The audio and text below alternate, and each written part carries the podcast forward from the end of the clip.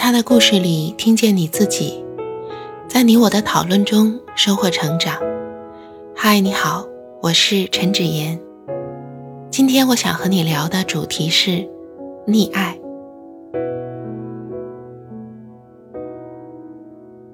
爱是需要纪律的，而溺爱虽然表面上是强烈的爱的形式，但很多时候对人的成长是不利的。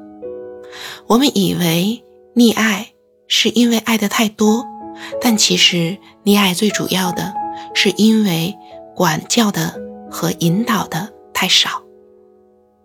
在这一期的故事里，我们听到的是家里的小姨还有小姨的女儿，都似乎没有完全长大，他们没有办法独立的控制好自己，解决好自己生活的问题。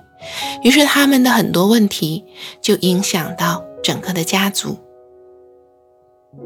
父母可能会偏爱若干个孩子中间的一个，也可能会非常溺爱自己唯一的孩子。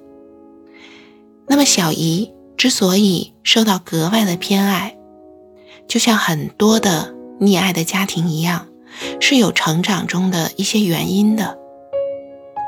小姨。出生期间就由于饥荒导致了先天不足，瘦弱不堪，这使得大人会觉得需要更多的给他营养照料他，而这也使他成为了他的姐姐感觉到自己有责任需要照顾的原因。早年的一些病痛或者身体上。或者是心理上的一些弱点，使得某个孩子会成为家庭里觉得需要格外的呵护，给他更多的空间和余地这样的一个对象。这一点其实并没有太多的问题，但是很多时候，我们对于孩子的教育，爱和管理两项是不容易兼顾的。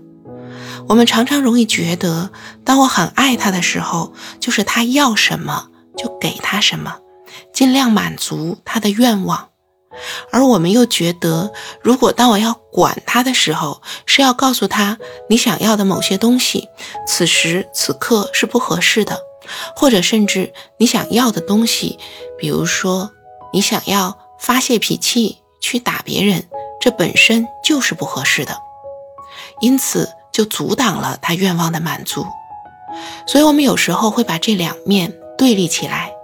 如果我们疼爱他，就是让他的愿望满足；如果我们管理他，就是意味着阻碍他愿望的满足。这两点如何兼顾呢？很多家长都会觉得这是一个难题。不知道你是否也觉得，爱与管教两者是很难兼顾的呢？但是其实这是一个有挑战的任务，但并非不可达成的任务。因为在我们面对一个孩子的成长时，我们永远在一个合适的平衡中间去选择。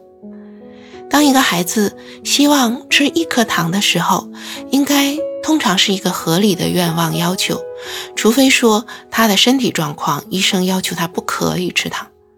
但如果一个孩子要求一口气吃一斤糖的时候，那么显然这是一个过度的愿望的要求，我们就会提醒他去限制他。我们轻微的提醒会告诉他说，不可以一下子吃太多糖。如果轻微的提醒还不可以，我们可能就会把糖收起来，说今天不能吃了，我们慢慢吃，下一次要明天了，或者甚至是隔两天再吃了。我们会通过言语、行为，逐步的形成一个阶梯，对孩子进行一步一步的约束。如果口头的提醒就足够的话，我们就不会进入到行为上的阻碍。这是一个度逐渐增加的问题。另外一方面，爱和管。兼顾的时候，意味着我们一方面会容忍孩子情绪上的脆弱，但另外一方面还会鼓励他自己去选择，以及自己做行动，自己负责任。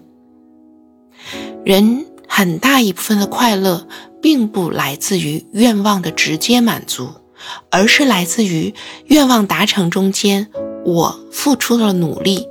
所以不仅仅是满足了愿望，还有我的自豪，我的成就感。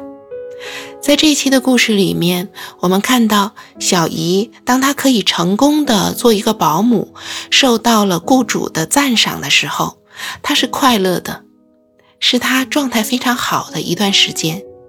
其实，我们对一个人最大的祝福，并不是他真的心想事成，想到什么就满足什么，而是。有一个迫切的愿望的时候，他能够通过自己的努力去达成，这才是最快乐的事情。所以，爱需要纪律，也需要智慧。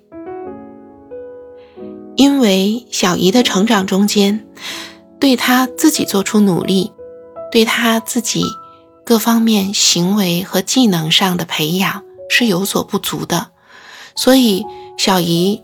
多多少少是在一种稍微溺爱的环境下成长，这样的成长不仅仅带来了他自己各方面能力的不足，也带来了他在养育孩子的时候也没有办法爱与管理兼顾，所以小姨培养出来的小霞多多少少也是一个被溺爱大的孩子，他的成长。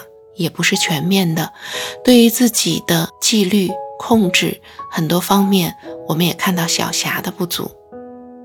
对于这样的现状，小姨年纪大了，可能很难再改变了。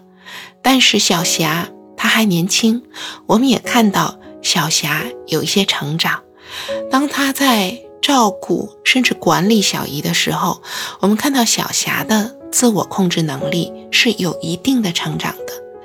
如果要有利于小霞的成长，他们的家族也确实不要完全替小霞承担责任。像主人公的妈妈推动小霞负起她该负的钱财和孝顺方面的责任，这是很正确的。表面看起来好像会让小霞不开心，但是其实这对小霞来说是有好处的。所以，爱有时候也要面对对方的愤怒、不开心，同时还能坚持自己的管理，这真是一个有挑战的任务，不是吗？这就是我对于这一期故事的想法。如果你有什么想说的，欢迎来幸福女人圈与我互动，让我们在讨论中收获成长的智慧。